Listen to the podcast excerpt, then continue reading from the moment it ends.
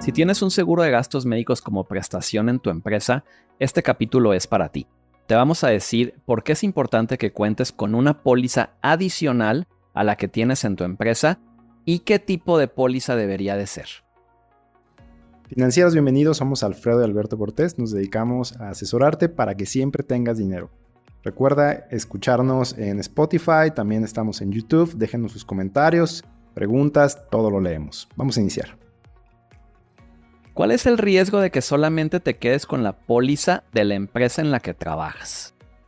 Yo diría que el principal riesgo es que si el día de mañana te corren de la empresa o renuncias y tú ya tienes alguna enfermedad, a la hora de sacar una nueva póliza con cualquier aseguradora te van a pedir que estés bien de salud y si ya traes un padecimiento no te van a querer asegurar o te van a decir esto ya no te lo cubro Alberto, ¿cuántos casos hemos visto de eso?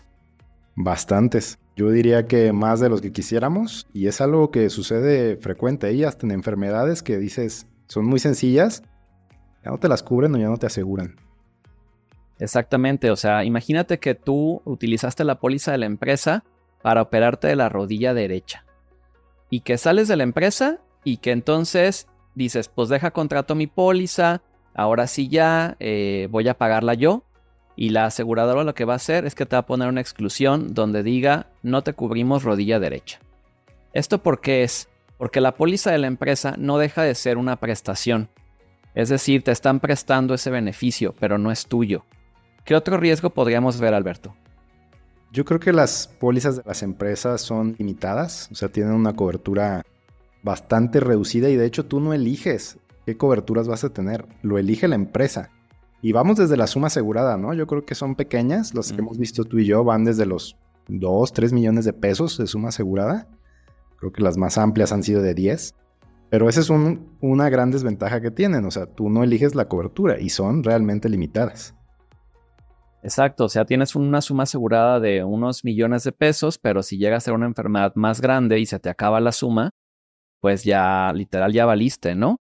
Y para mí siento que esto es información que poca gente lo sabe. Por eso les vamos a decir ahorita qué es lo que tienen que hacer para garantizar pues que puedan continuar asegurados. Si para ustedes es importante un seguro de gastos médicos y quieren continuar asegurados, deben tener lo que se llama una póliza de conexión o una póliza em, pues, deducible en exceso también. Deducible en exceso. Protección garantizada. Depende del asegurador. Entonces, les vamos a dar algunos ejemplos porque la verdad son pólizas súper económicas que vale muchísimo la pena contratarlas y garantizar este tipo de servicio que seguramente si estás viendo el video es porque quieres tener un seguro de gastos médicos y estás acostumbrado a tenerlo, ¿no? Exacto. Como cuánto, a ver, como cuánto cuesta una póliza individual ya de conexión para, para alguien. A ver, vamos viendo. Así nos también en YouTube, aquí está la cotización, la pueden ver y ahorita les explicamos, ¿sale? Para los que nos escuchan. Miren, esta es una póliza familiar en Ciudad de México. Esta es una póliza de Seguros Monterrey. Digo, cabe mencionar que este tipo de seguros lo maneja nosotros que trabajamos con Seguros Monterrey, trabajamos con GNP y con MedLife, las tres aseguradoras lo manejan. Sé que también AXA lo maneja y bueno, no sé si alguna otra, ¿verdad? Pero de entrada ya tenemos cuatro opciones. Entonces vamos a ver esta de Seguros Monterrey, Ciudad de México. Es un plan que se llama Pleno, incluye todos los hospitales del país. Y esta, de entrada, se dice que tiene un deducible de 3 millones de pesos. ¿Qué significa esto? Que tú tienes un seguro en la empresa que a lo mejor te cubre 3 millones o 3 millones y medio o 4 millones, pero que a partir de ahí ya se termina tu beneficio. Entonces, entraría esta póliza en un evento así. Imagínate en el COVID, donde las cuentas eran de 10 millones de pesos en casos más graves. Se te acaban los 3 millones que tienes en la empresa y entonces entra esta. Tú no tienes que pagar el deducible. O sea, lo único que se hace es que entra un finiquito de la póliza de la empresa que ya se te terminó la suma asegurada. Ese finiquito se entrega, en este caso, a la aseguradora con la cual va a seguir cubriendo y por ejemplo aquí te, garantizan hasta 140 millones de pesos. Correcto. O sea, ya tienes, aumentas la suma por millones y millones de pesos. Sí, yo creo que el aumento de suma asegurada es uno de los beneficios más palpables que tiene este tipo de pólizas. Es un plan que, que se llama Pleno, incluye a todos los hospitales a nivel nacional. Esta es una familia de cuatro personas, papá, mamá y dos hijos. Y la póliza sale en 12 mil pesos al año por los cuatro. Y hay otro beneficio. es muy barata. O sea, es muy económica. Es una póliza de mil pesos mensuales. Exacto. Mucha gente lo que hace es que deja sus pólizas, eh, le, le, dan una póliza en la empresa y sigue pagando su póliza individual. También hemos visto esos casos de que, oye, pero ¿por qué tienes este, una póliza de que pagas 40 mil pesos de tan solo por ti? No, pues porque yo quiero tener mi póliza aparte de la de mi trabajo. No necesitas eso tú puedes tener una póliza como estas de conexión o de deducible en exceso. Incluso si tienes, por ejemplo, una póliza con GNP o con Seguros Monterrey, tú la puedes cambiar a una póliza de, de, este tipo. O sea, no tienes que seguir pagando tanto dinero para conservar.